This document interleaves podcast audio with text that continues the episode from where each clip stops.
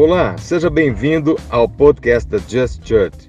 Ouça agora uma palavra do pastor Marcelo Teixeira no nosso fio. Deus abençoe vocês. Muito bom. Pessoal, o Ivan falou assim para vocês darem aquele sorriso. Vamos lá, tá muito ruim esse sorriso aí. Pessoal, hoje a gente continua aquela série sobre oração. Quem é que tem orado aí? Amém, pastor. Quem tem orado aí? Com força mesmo. É... Quando a gente começa a trabalhar com verdades,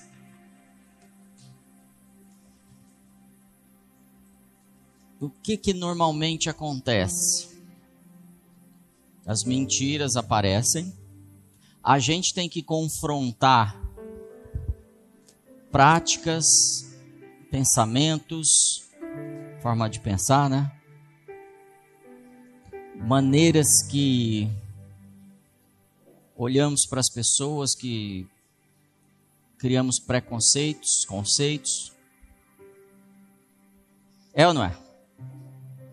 E o que eu quero continuar trazendo aqui e semana que vem, se Deus quiser, a gente tem mais, na outra tem mais, porque a gente tem entendido que nós temos que trabalhar um bom tempo ainda. Talvez umas cinco semanas. Para ter clareza sobre oração. Quem estava aqui semana passada? Legal. Quem não estava, precisa assistir no YouTube o que a gente ouviu semana passada, o que a gente aprendeu. Porque senão, talvez você venha, seja abençoado, saia daqui feliz, com um monte de coisa resolvida, milagres na sua vida, mas o potencial que você pode atingir não vai ser atingido. Vai ser pequenininho ainda. Então, para vocês aqui, eu quero te pedir, se você assistiu, assista de novo. Se você não assistiu, assista duas vezes. Você está atrasado já, então compensa isso. Se você quer um, que a sua casa esteja melhor, que sua família esteja melhor, que os seus negócios estejam melhores, amém?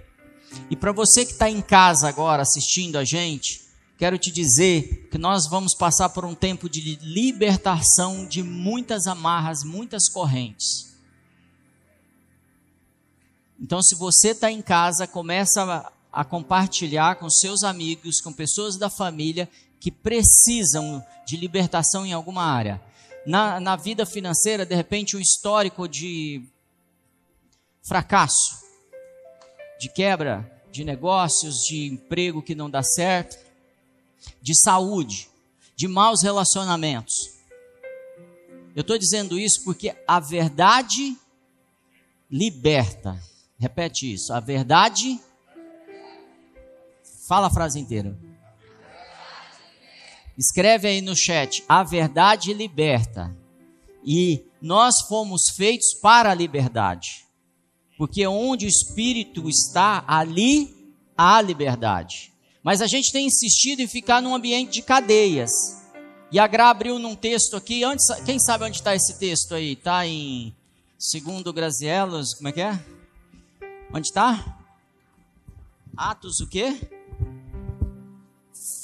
Atos 14, 15, 16, onde está? Que, que capítulo está? Vamos ver se a Gazela sabe. Capítulo estava, Gazela? 9. Atos 9. Que versículo? A partir de que versículo? 14, 15, 16, é isso? Fala assim, sem máscara. Atos 16, 26, 25, é isso? Estão entendendo que a gente está numa confusão, estamos ouvindo a, a, palavra que é a verdade, mas a gente não parou para olhar? Então vamos abrir a Bíblia aí. Quem tem uma Bíblia? Me empresta uma Bíblia aí. Quem tem uma Bíblia? Tem, uma Bíblia. Me dá uma Bíblia. Em Atos 16, 25. Abre aí. O que que fala? Abriu aí não? Vou ter que abrir a minha? Meu celular falando isso, pega. Não, aqui, ó, meu celular. Obrigado. O que que diz aí? Por volta da meia-noite, esses caras estavam dormindo. Não estava. Então você que está em casa, se você está aí de pijama, com os pés para cima, eu quero que você pare tudo agora, porque você está diante da palavra. Não está diante do pastor, não está diante da igreja. Você está diante da palavra. A palavra é Deus que se fez carne. Ele é a palavra. Então, quando alguém está lendo a palavra, isso acontecia muito quando, quando os, os, os homens de Deus da antiguidade abriam as escrituras. Um valor à palavra. É, era tanto que quando Jesus chega no templo e ele abre a palavra e fala, hoje se cumpriu essa escritura, ele está falando dele, a palavra. Isso não tem nada a ver com a mensagem de hoje, mas tem tudo a ver. Segunda-feira eu preguei essa mesma, esse mesmo texto. Isaías estava lá, não estava, Isa? E a gente usou esse mesmo, essa mesma passagem. Por volta da meia-noite, Paulo e Silas estavam orando e cantando hinos a Deus. Estavam fazendo o que, gente? Orando e cantando. Então você que está em casa, preste atenção. Quando a gente está num momento de guerra, de mudança, quando a gente está num momento de desafio, que as coisas não estão indo bem, e eu não sei se a sua vida está indo bem em tudo, mas a gente para e ora. A gente canta hinos e a gente lê as escrituras. Quem não sabia disso? Mas a gente tem insistido em ir por outro caminho. Então, voltando para o pessoal que está em casa, tira o pijama, veste uma roupa mais adequada que você está diante da palavra. Se você quer agora receber mudança, apoio, quer que suas orações sejam atendidas, se mostre diante delas como aquele que vai receber. Se você está aí deitadão no sofá esperando acontecer alguma coisa, não. Um guerreiro se posiciona como guerreiro. Um homem de oração ou uma mulher de oração se posiciona como um homem ou uma mulher de oração. Amém? Começamos bem? Vocês estão firmes aí também?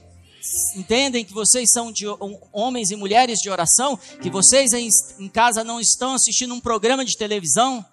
Que a gente não está distraído, ah, mas está transmitindo, eu sou uma benção, porque agora eu sou igreja digital. Amém. Muda sua casa que eu acredito nisso, que você é uma igreja digital. Transforma as suas finanças, transforma os seus relacionamentos, cura os enfermos em volta dos seus vizinhos, converta todo o bairro e eu acredito ser uma igreja digital. Amém? Vamos, isso é super possível. Basta ser uma igreja de verdade. Aí, de repente, no verso 26, houve um terremoto na sua casa e as cadeias se quebraram. Por quê? Porque estavam ali na posição. Não era um, um programa de entretenimento, como aqui também não é. Aqui é uma manifestação de poder, mas muitas vezes não tem acontecido. Eu quero te ajudar a entender por que, que às vezes não tem acontecido na terra. Mesmo quando um país tem 60 milhões de evangélicos, 60 milhões de pessoas salvas, 60 milhões de pessoas que reconheceram Jesus como seu Senhor, ou seja, não tem outro Senhor na vida deles. Mesmo sabendo, esses 60 milhões, sabendo que foram chamados para fazer sinais, maravilhas, curar enfermos, expulsar demônios, ressuscitar os mortos, mesmo sabendo que o Senhor te chamou para virar o mundo de cabeça para baixo, para transformar a cultura, para transtornar as trevas que têm afligido a nossa cidade, destruir cadeias. Mesmo sabendo de tudo isso, a gente ainda não está fazendo. Então é um tempo de mudança, amém? E se você quer mudança, começa a pegar o seu note e anotar o que você vai aprender aqui hoje. Começa a escrever aí no chat. Eu estou anotando, eu vou aprender e vou sair daqui diferente. Porque senão a, a, o culto da semana passada, o ensino da semana passada é só conhecimento. Vai, vai só transformar o seu jeito de falar, talvez, mas não vai trazer. Os milagres não vão te seguir, como a, a Bíblia diz. Amém? Então, estão ligados aí? Todo mundo está em casa também? Galera, essa semana eu assisti uma mensagem do Felipe Lancaster, um rapaz que alguns de vocês estão, talvez conheçam ele, menino muito novo. E um dia ele reunindo lá um monte de jovem, ele vendo, né, um monte de jovem que não vai à igreja. Os caras não vão, não querem saber, porque não tem combinado de repente com a igreja local. E ele falou: preciso fazer alguma coisa. Eu amo a igreja. E eu preciso que esses jovens conheçam a igreja. E o que, que ele fez? Saiu, procurou um ou dois ou três amigos e falou assim: a gente precisa atrair amigos. E eles começaram a fazer o quê? Imagina o que eles fizeram. Show, fala show. Orar. Eles começaram a orar. E ele conta que eles oraram. Nós precisamos dos, conquistar os jovens de Barueri. E eles dobraram o joelho e começaram a orar.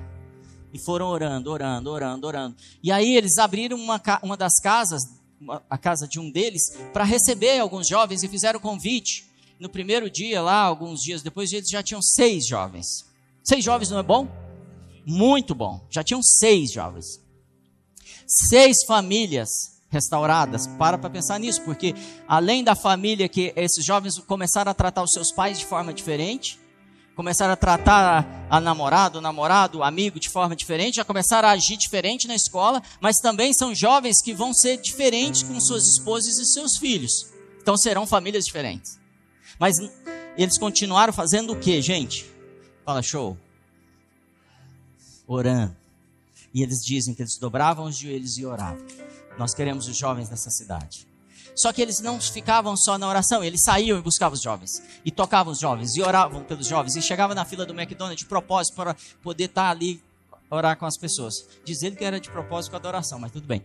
Aí, depois de passado um tempo, um profeta chegou para eles e falou assim: a casa de vocês não vai dar conta, porque serão, vai ter uma fila do lado de fora de jovens, esperando para entrar. Eu queria que você buscasse na sua memória, se você busca agora, se você conhece algum jovem que precisa do Senhor. Um nome, um nome, guarde esse nome, porque hoje você vai liberar uma bênção e arrebentar correntes na vida desse, desses jovens. Eu tenho um nome aqui, chama Gustavo. Hoje eu libero a vida do Gustavo, eu vou contra o diabo que tem destruído a vida dele. E eu já declarei esse nome. Se você quiser já falar o seu, já fala, porque hoje é um dia de milagres aqui. Aí, um profeta falou: vai ter fila do lado de fora, não vai caber as pessoas aqui. E aí o que, que aconteceu? Semanas depois eles já estavam com 100, 100 jovens dentro da casa. Mais uma semana, 200. Mais uma semana, 300. Mais uma semana, 1.500 jovens. Eles não tinham como receber os jovens. Aí pediram uma igreja emprestada para poder receber, e eles têm um movimento lá que faz isso. Por quê, gente?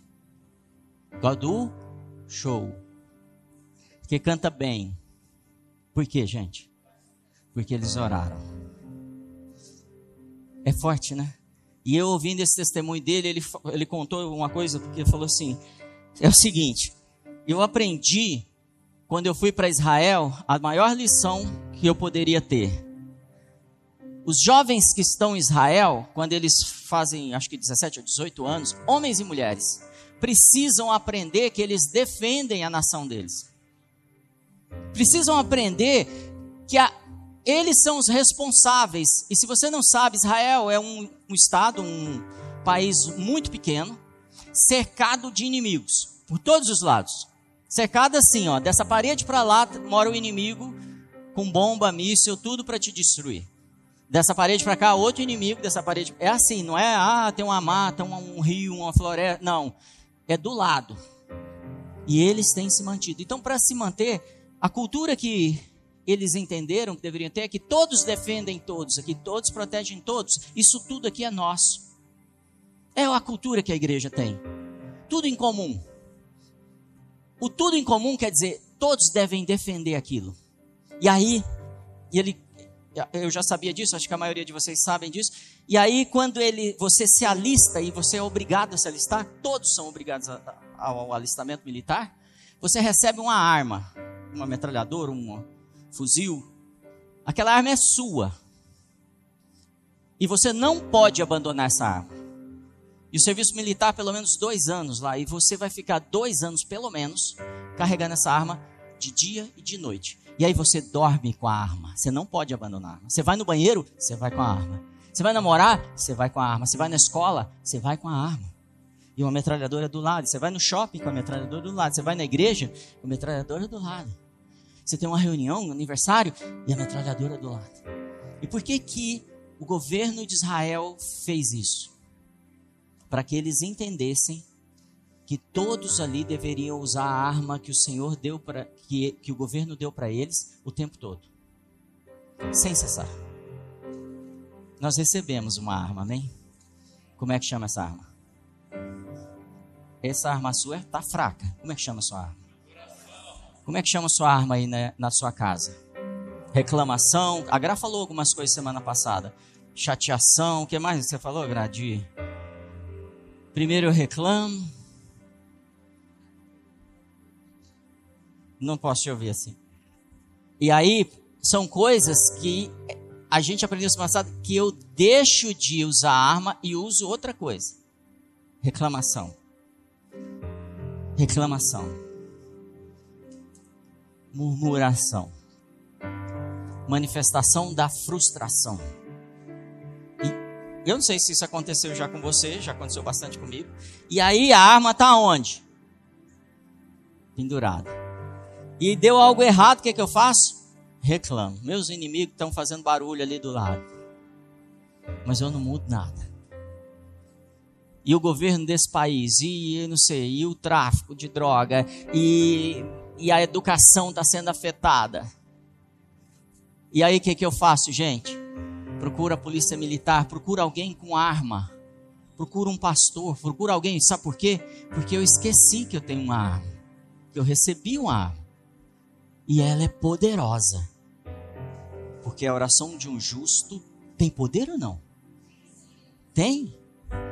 E, e ela pode fazer um estrago nas trevas que pode, podem estar me, me rodeando?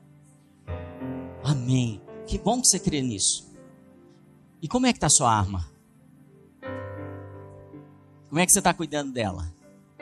Como é que está a sua arma hoje, domingo? Desde as. Que hora que você levantou? Sei lá, 6, 7, 8, 10 da manhã. Da, acordou. Como é que está a arma? Você esqueceu ela em algum lugar ou você andou com ela em todas as situações? Cheguei aqui, tinha uns problemas, eu orei. Chegou ali, eu situação, estou no trânsito. Eu, é, é, você continuou usando a arma? Estão entendendo? Porque muito da, da, do que a gente deseja não acontece. Porque a gente não, a gente recebeu uma arma, mas não usa. A gente recebeu uma ferramenta poderosa, mas a gente não usa. Como igreja, estou falando igreja, gente. A gente não usa.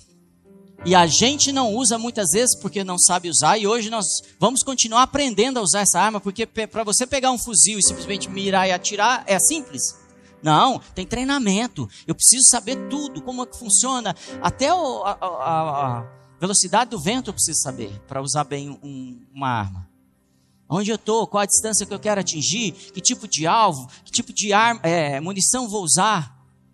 São tantos detalhes podem mudar um ambiente, destruindo as armas do inimigo, o ataque do inimigo. Você está afim? Então quero te ajudar. Fala, eu tenho uma arma. E eu vou usar ela sem cessar. A munição não acaba. A, muni a munição não acaba. Tem bala à vontade. Tem mesmo? Então vamos lá. Qual é o maior inimigo da oração, então? Falo de. Tem gente assim para Qual é o inimigo, o maior inimigo da oração, gente? É o diabo? É o quê? Vocês falam de máscara no osso, tem que falar forte assim. Outro dia a gente aprendeu que tudo aquilo que a gente pedir nos seria concedido. Está na sua Bíblia, é isso? Tudo que você pedir vai ser concedido. Por que que eu tenho pedido coisas que não têm sido atendidas?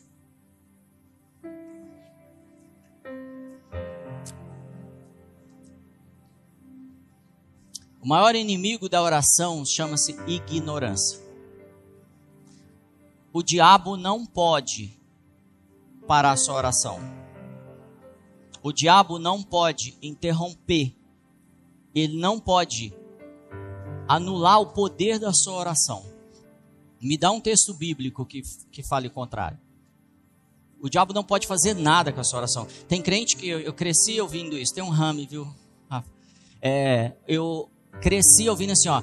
Tudo que for as coisas de Deus, assim, você não conta, porque o diabo vai ouvir e ele vai te atrapalhar. Eu quero te mostrar que Deus nos ensina a fazer o contrário disso hoje. Vamos lá?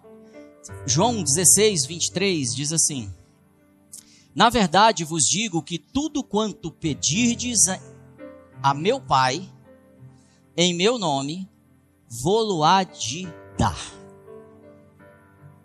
Quantas coisas eu posso pedir para o Pai, em nome de Jesus, que Ele me daria? 417 o Vitor tem. Quem ainda tem mais? Porque o texto diz o seguinte: quem falou? Tudo? Tudo. Tudo quanto pedirdes. Tudo quanto pedirdes. Pastor, se você soubesse tanto de coisa que eu peço para Deus, ô oh, glória, vai ficar bom. Tanto de que eu já começo levando de manhã, já estou pedindo coisa e olha, não está rolando. O céu está fechado para mim, de bronze.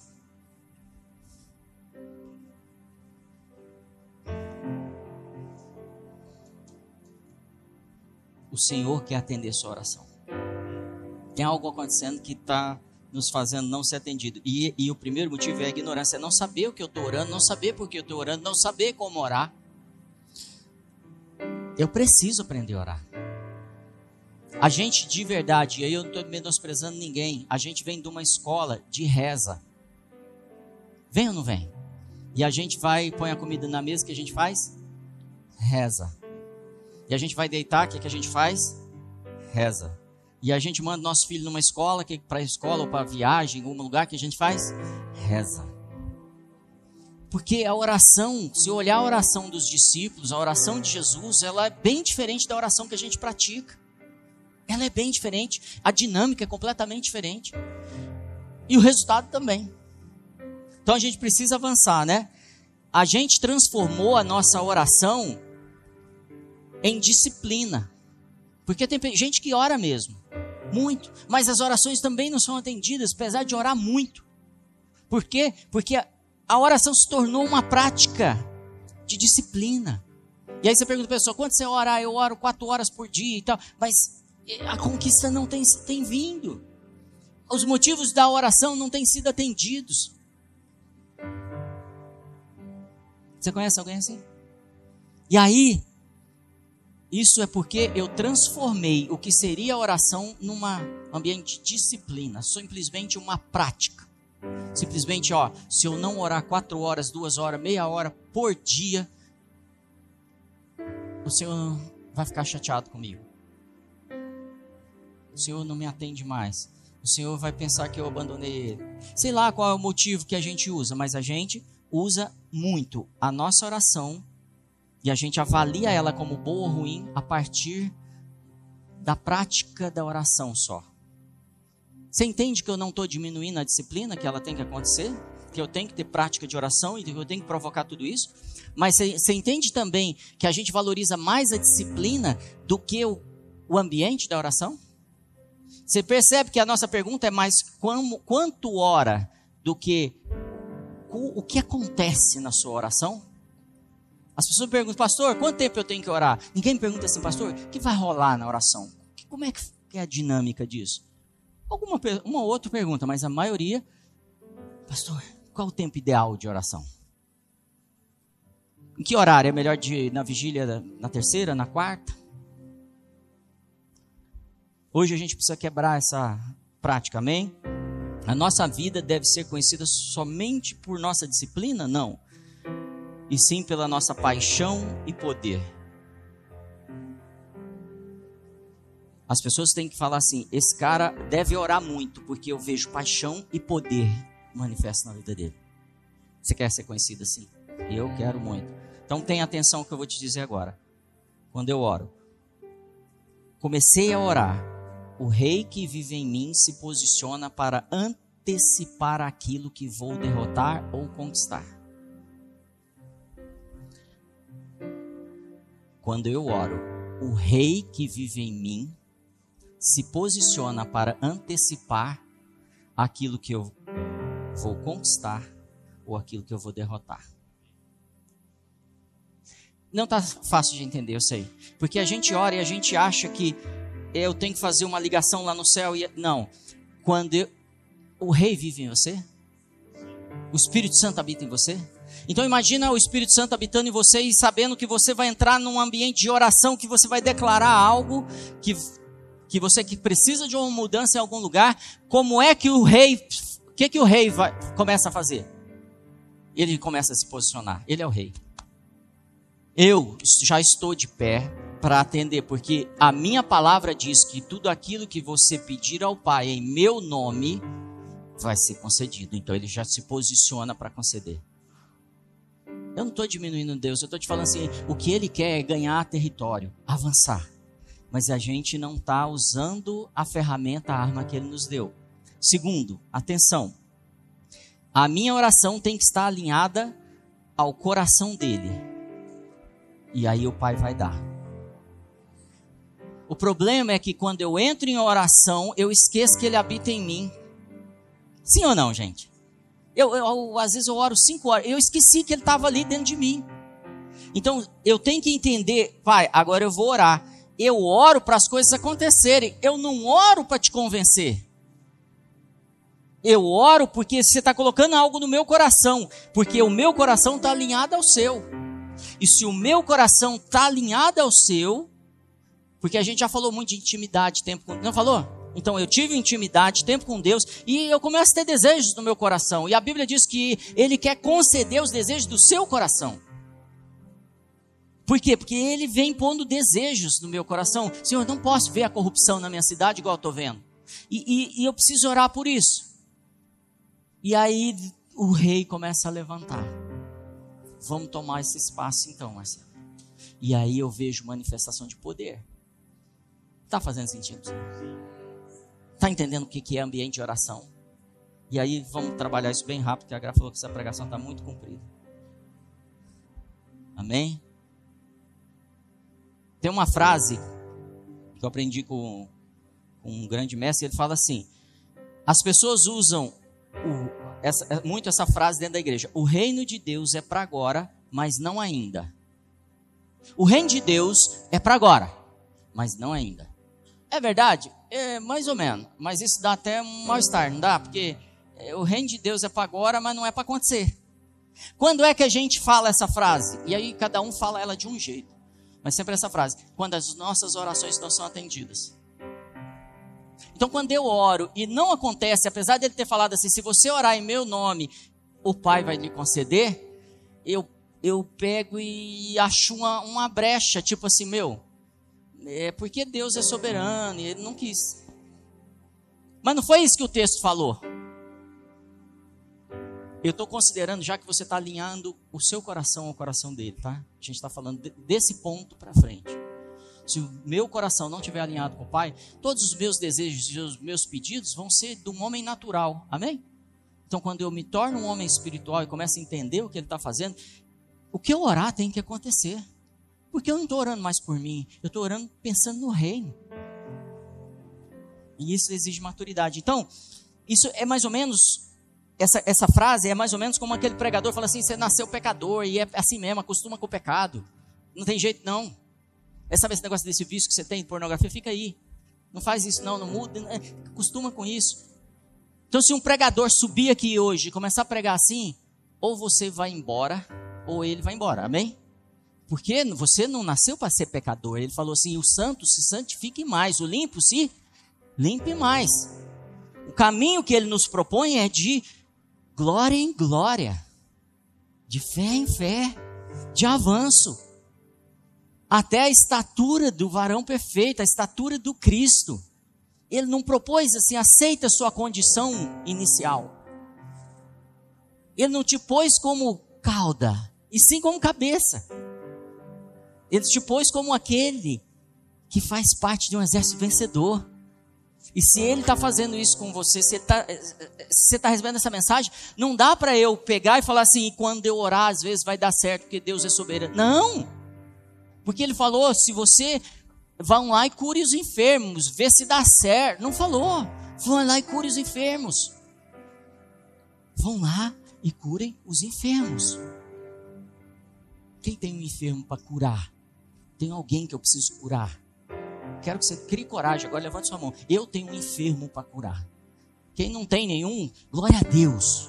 Você não tem que ter um enfermo, mas se você tem, eu quero que você levante sua mão. Porque há poder para você curar um enfermo. Para você impor suas mãos e falar: seja curado.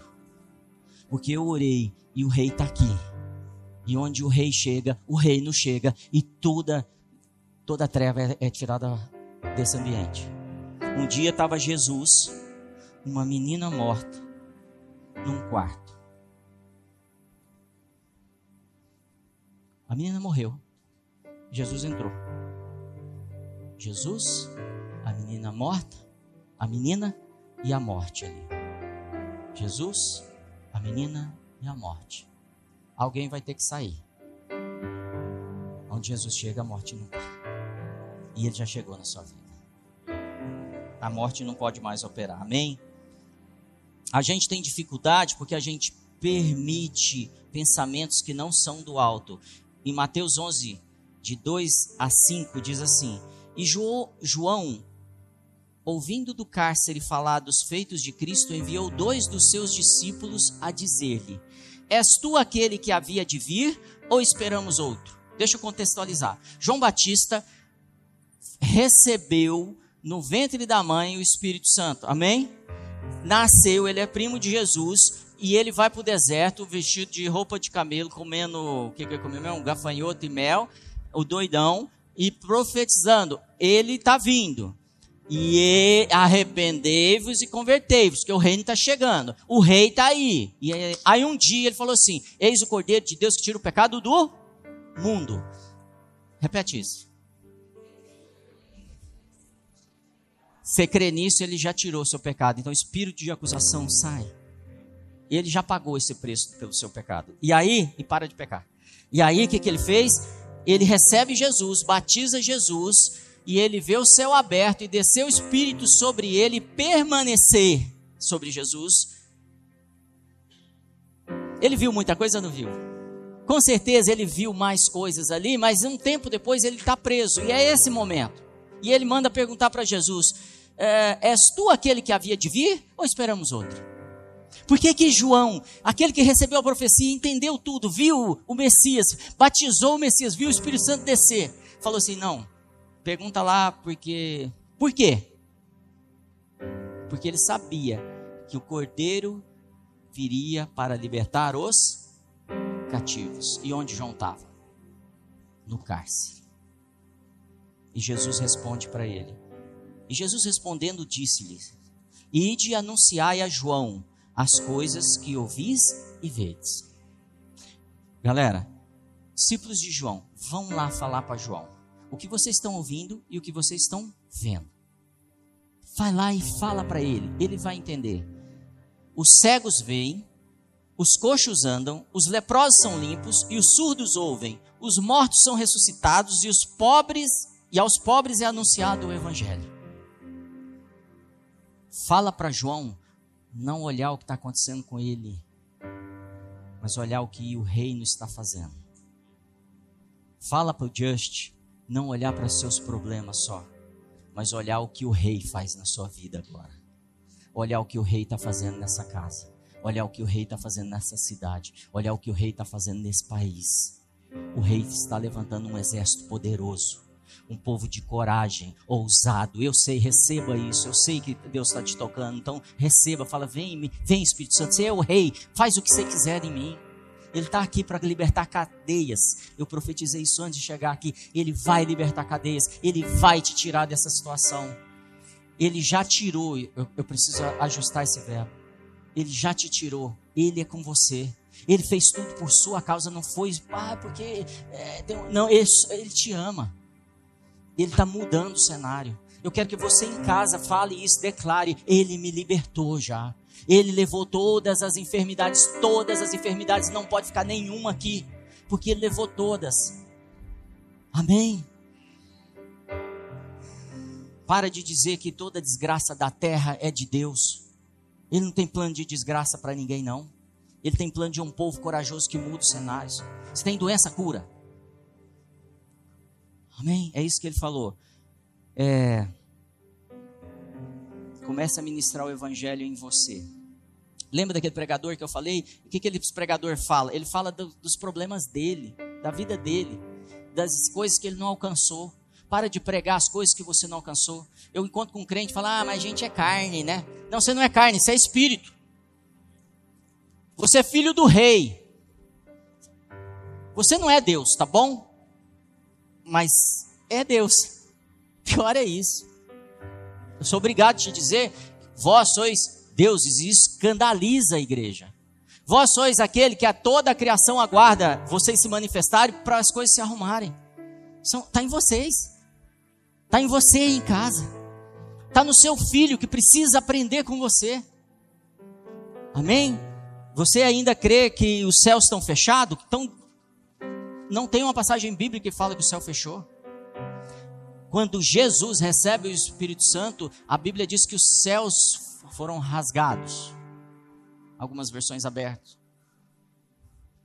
E a Bíblia também diz que aquilo que Deus abre, ninguém fecha. Não tem inferno que pode operar contra a igreja. Isso acabou.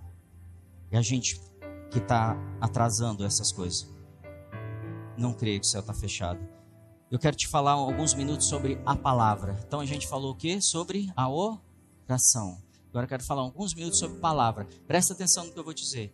750 anos antes de Jesus nascer, Deus disse aos profetas: Uma virgem conceberá e dará à luz a um filho. 750 anos, faz de conta que aqui é a linha do tempo. Estão me vendo aí? Isaías? 750 anos antes de Jesus nascer. Quantos anos você tem? Tem alguém com mais, mais de 750 aí? Vai saber, né? Tem uns Highlander aí na igreja. 750 anos antes. 750 anos antes de você nascer, imagina profetizar que você vai nascer. Por que que Deus, com medo do diabo, falaria que, o que vai fazer daí 750 anos? Para para pensar nisso.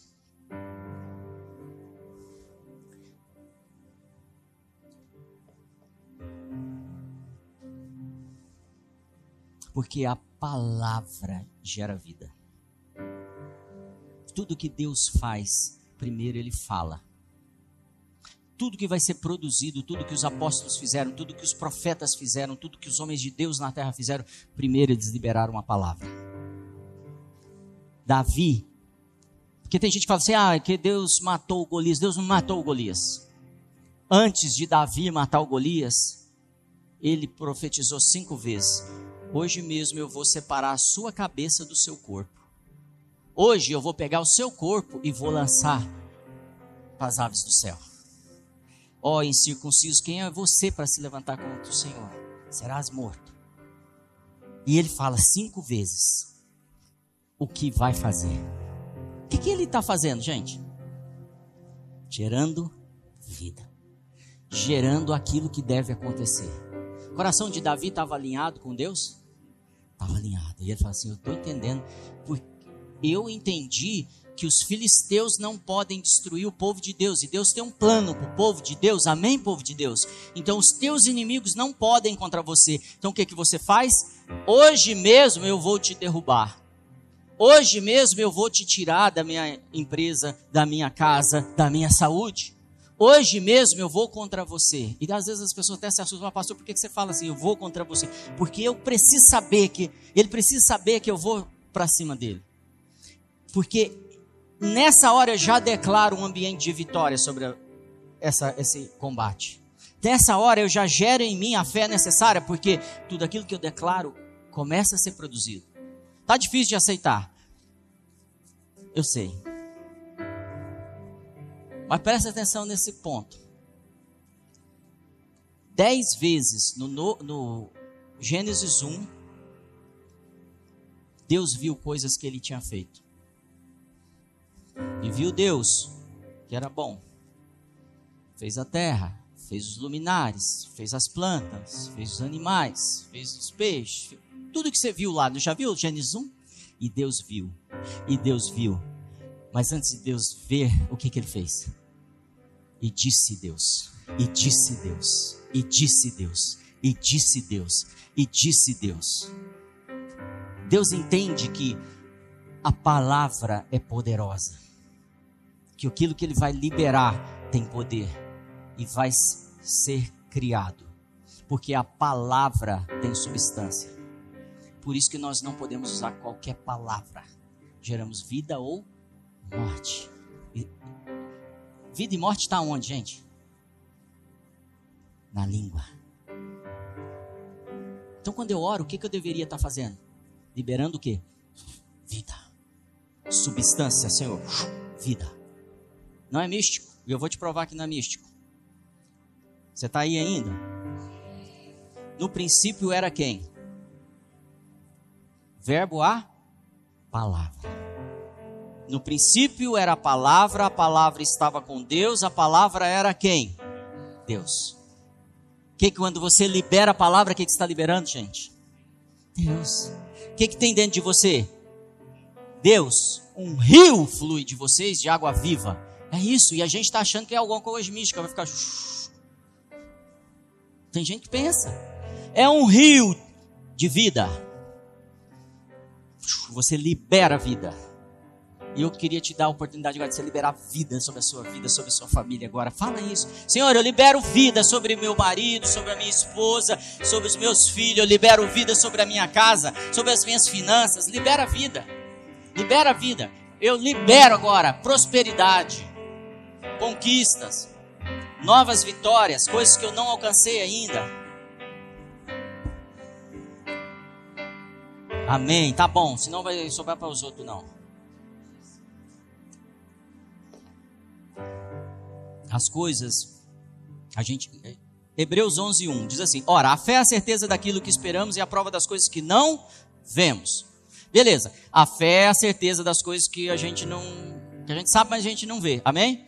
E aí, Hebreus 11, 3, que está no mesmo capítulo, diz assim: Pela fé entendemos que o universo foi formado pela palavra.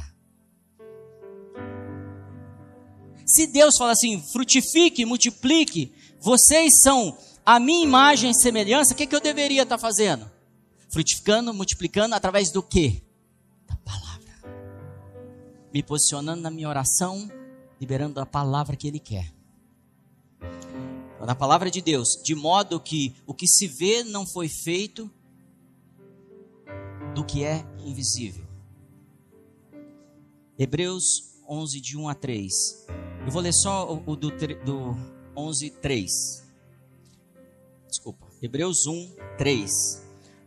O Filho é o resplendor da glória de Deus e a expressão exata do seu ser. O que, que é expressão?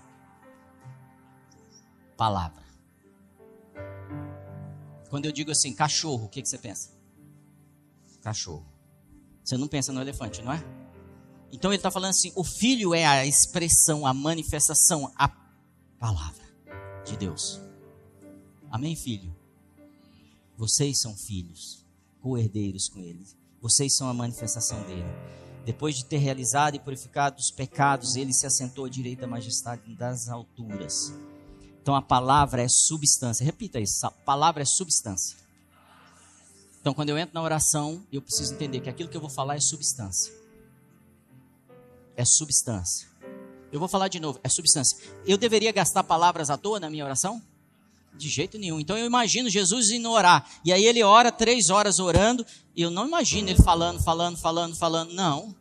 Eu imagino ele liberando palavra com o cego e o cego passa a ver, o coxo passa a andar, o morto ressuscita.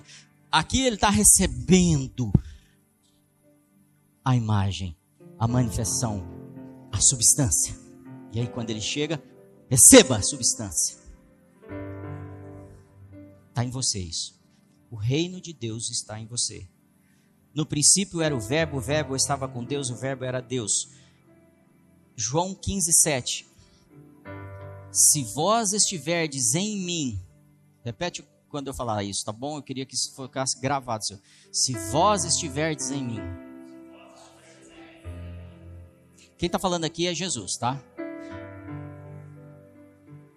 Ivan, se você tiver nele, Sul, se você tiver nele, Graça, se tiver nele, Kaique, Gabi, se vocês estiverem em Jesus, eu queria que você colocasse você nesse lugar também, tá? Não citei seu nome.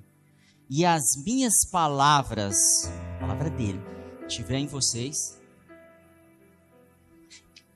Ele não falou eu estiver em você, estão entendendo?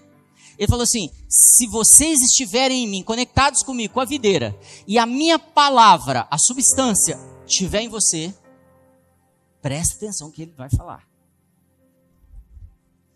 Pedireis tudo o que quiserdes e vos será feito. Por que, que a nossa oração não está sendo ouvida, atendida? Ou eu não estou nele, ah, eu estou em adultério, eu estou. Por exemplo, homem, se você está assim, Deus não ouve sua oração. Conserta. A criação está aguardando vocês, então você precisa consertar. Porque aí ele vai te ouvir e ele vai te entregar a substância, a palavra. E se essa palavra ficar em você, como é que eu faço a palavra ficar em mim? Meditando na palavra, não é ouvindo. Eu preciso meditar, meditar, e ela precisa virar vida, multiplicar dentro de mim. Então eu quero que você pense que, que, como é que funciona a oração. Então, ah, eu entendi isso no culto, a palavra de Deus chegou em mim e eu, eu preciso meditar. Mas a gente vai, às vezes, recebe uma benção no culto. Eu sei, você já foi receber uma benção? E aí você recebe uma benção no culto, mas na segunda-feira você não medita, não explora aquela palavra. Esse tempo mudou, amém? 100%. E aí, quando eu peço, não acontece. Por que, que eu tenho que mudar essa condição minha de imaginar que Deus é limitado? Deus não é limitado. Deus ama ver limitação para ele vir e uh, acabar com ela. Andar sobre as águas. Qual é a limitação agora? Ah, a moeda mudou. Ah, eu vou viver sem moeda e acima da moeda. Ah, não pode. Eu vou. Tá difícil de crer porque eu não estou buscando a substância. Então sua rotina precisa estar muito alinhada com essa substância. Marcos 11, 23 diz assim: Porque em verdade vos digo que qualquer um que disser a este monte, ergue-te e lança-te ao mar, e não duvidar em seu coração, por que, que ele não duvida em seu coração? Me ajuda, gente. Por que, que ele não duvida no seu coração? Porque a palavra está nele. Porque ele meditou e ele recebeu essa substância. Ele não tem como duvidar, ele sabe que aquilo é vida. Ele está experimentando já. Mas crer que se fará aquilo que, que diz, tudo o que disser será feito. Ele não falou assim, pede para o céu para mudar o governo. Ele falou assim, declara que o governo vai ser mudado daqui para lá e ele vai ser mudado. Porque monte é governo. Fala o governo da doença, fala para esse governo da doença para sair daqui e para lá, e ele vai ser mudado. Ele não falou, ora, ora, ora para mim pedindo para curar os enfermos. Ele falou? Não, falou, cure os enfermos. O Senhor está falando assim: chegou o tempo, galera, de levantar um exército poderoso. E eu estou preparando vocês. E eu preciso terminar. 2 Pedro 1,3 diz assim: visto como o seu divino poder nos deu tudo o que diz respeito à vida e à piedade. O divino poder nos deu tudo ao que se diz respeito à vida, não à morte, e à piedade, pelo conhecimento daquele que nos chamou pela sua glória. Salmo 107, 20 diz: Enviou Sua palavra e nos sarou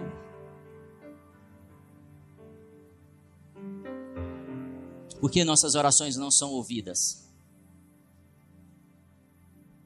Você poderia me responder? Não é para você responder agora, mas você poderia responder se, se a gente tivesse num papo pessoal? Por que, que as nossas orações não são ouvidas? Eu vou te dar um motivo. Podem existir outros. Porque nós oramos aquilo que já recebemos. Nós oramos, gastamos tempo com aquilo que nós já recebemos. Ele já te deu a cura. Ele falou que todas as suas necessidades seriam supridas. E eu ainda estou orando para suprir minhas necessidades. Eu ainda estou orando por cura. Todas as suas necessidades. no seu relacionamento, em tudo, Ele já te deu. O que está faltando? Eu mudar a minha oração. Eu entrar no ambiente do, da minha casa e falar assim: a partir de agora eu estou declarando aqui e que amanhã cedo eu vou levantar mais cedo, vou trabalhar direito, vou focar, vou ser responsável com as minhas coisas, eu vou tratar as pessoas diferente. Eu, estão entendendo? É sou eu que produzo aquilo que quero. Porque a gente fala muito aqui, aquilo que você plantar, aquilo que você semear, o que você vai colher. Se você investe fé, investe substância, investe o que você já, que foi, já foi colocado de palavra em você para essa semana, ela acontece. Às vezes eu falo assim, ó, vai acontecer tal coisa. Aconteceu muito nessa casa. Essa semana uma pessoa vai fechar um contrato tão grande que ela nunca fechou na vida dela. Já aconteceu esse mês vai acontecer isso, isso, isso. Eu nunca falo assim, daqui dois anos, tal, tal, tal. Deus pode me dar isso. Mas eu acho que eu gosto tanto, que Deus sabe que eu gosto tanto de crer que a coisa já vai acontecer, porque eu já estou liberando que normalmente é assim. E já essa semana mesmo você vai ser curado. E outro dia a gente estava orando com uma pessoa enferma e é hoje, vai ser curado hoje. E é hoje que vai ser curado. Eu não vou orar, Senhor, conforme for sua misericórdia, não, porque Ele já deu a cura. Ele já nos libertou da, da, da enfermidade. Se você tem uma enfermidade, devia estar com a mão na sua cabeça, falar assim: Eu quero ser curado hoje, porque essa palavra é viva que eu estou te dando. Eu estou te dando poder. Eu não estou te dando poder, eu estou ativando o poder que Ele te deu. Ativa. Fala, Senhor, cura, cura minha falta de sono, cura a minha enfermidade em tal área, cura a minha coluna, cura os meus olhos que não enxergam bem, cura a minha necessidade de medicamento, cura, eu não sei, fala para Ele. Praticamente todos nós temos alguma coisa para quebrar hoje de corrente, amém? Amém? Tá bom ou não? A gente para? A palavra está junto de ti, na tua boca e no teu coração. Esta é a palavra da fé que pregamos, Romanos 10, 8. A palavra está junto de ti, dentro de ti. A palavra é, é em substância. A palavra é substância. Talvez você não esteja acreditando, né? Deixa eu te dizer uma última coisa. Tem alguém aqui que é químico, que entende muito de átomo, essas coisas? Você não repara, não, eu não sou especialista. Mas eu aprendi uma coisa esses dias. Um átomo sempre foi considerado a menor molécula, não é? Partícula, desculpa, de uma de um ser. E aí, a ciência carregou isso por muito tempo. E aí um dia, um cara falou assim: eu vou dividir o átomo.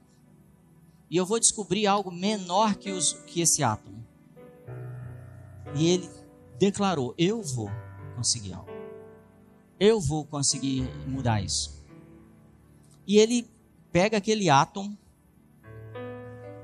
a menor partícula que pode existir, e consegue separar ela, dividir. E aí ela, ele descobre que lá dentro tem algo que chama quarks, menor que o átomo. Era inaceitável isso para a ciência. E a ciência celebra durante anos que descobrimos esse quarks. Olha isso, é uma, é partícula menor ainda, é, é algo subatômico, e é tudo isso que a ciência vem oferecendo. Chegou um dia que eles falaram: ah, bom, a gente acabou de celebrar, agora vamos estudar esse quarks, a menor das menores das menores partículas. E quando eles observam ela, eles descobriram algo muito interessante: que o quarks é composto de ondas sonoras. A menor partícula que o ser humano descobriu até hoje de, de tudo que existe é uma onda sonora. E haja Carol e haja Ricardo, e haja Léo, e haja Renato. Ele te criou pela palavra. A palavra dele está viva dentro de você, em cada partícula, vibrando, doida para multiplicar, doida para manifestar a palavra dele quando ele mandou o filho dele, ele falou: Ele é a palavra. Ele é a menor partícula. Ele, a partir dele, vocês vão fazer milagres maiores do que ele fez. Nada vai impedir vocês, nem as portas do inferno prevalecerão contra você. Não tenha medo de nada, não. chegou o tempo de manifestação de poder. Vem cá, Gra. Eu quero que você se prepare, porque há o poder para ser manifesto aqui através de sua vida. E se você pensa assim, pode vir, banda. Começa a declarar, Senhor, eu não aceito o alcoolismo, eu libero agora a substância na minha casa, eu não aceito o alcoolismo na minha casa. Aí você que está em casa, eu sei que tem alguém e tem um nome na minha cabeça e eu quero te dizer, declare isso na sua casa agora. Eu declaro libertação do alcoolismo na minha casa. Eu não aceito divórcio. Comece a declarar: eu não aceito divórcio. Eu declaro um casamento feliz, próspero, restaurado. E eu não aceito o diabo vir roubar meus filhos. Eu não aceito ver minha empresa ser destruída. Eu não aceito. Eu não aceito a enfermidade na minha casa. Eu não aceito a falência. Eu quero que você fique de pé por um momento. E presta atenção no que eu vou te dizer aqui. Quero ser imperativo mesmo. Amém super imperativo, porque eu quero que você faça isso, eu quero te orientar a fazer algo. Eu quero que você imagine como seria se agora o céu estivesse aberto e você pudesse tocar e pegar o que você quisesse do céu. Imagine que todas as necessidades são supridas a partir do que tem no céu, porque no céu não tem doença, o céu não tem divórcio, o céu não tem maldição, o céu não tem falência, o céu não tem tristeza, o céu não tem depressão, o céu não tem angústia, o céu não tem frustração. O céu é o paraíso e ele está aberto agora. Imagine isso, e você pode pegar qualquer coisa. O que você faria se você pudesse esticar o braço e pegar o que você quisesse agora? Feche seus olhos e comece a imaginar isso. Agora, eu quero te dizer que o céu está aberto e que você, o reino dos céus chegou aqui porque o filho do rei trouxe o céu aqui. Eu sei que o céu chega ao seu casamento agora, às suas finanças, à sua saúde. Eu sei que o céu agora é manifesto através de você através da substância que já está em você. A Bíblia diz que os dons são dados conforme a necessidade. Se há necessidade, comece a declarar dons novos, habilidades novas para suprir essa necessidade. Comece a se preparar, porque correntes serão quebradas. Eu sei que famílias aqui carregam correntes presas aos seus pés por décadas, por gerações, mas isso é quebrado agora, porque o Filho nos libertou de todo o cativeiro. João não enxergou isso, mas todo o cativeiro é quebrado. Mas Paulo e Silas enxergaram e cantavam cânticos e oravam, liberavam substância no ar e a cadeia foi destruída. E todos os presos foram libertos por causa da substância que saía de dentro deles, por causa da vida da palavra, do rio de vida que surgia ali. Começa a declarar: eu quero te.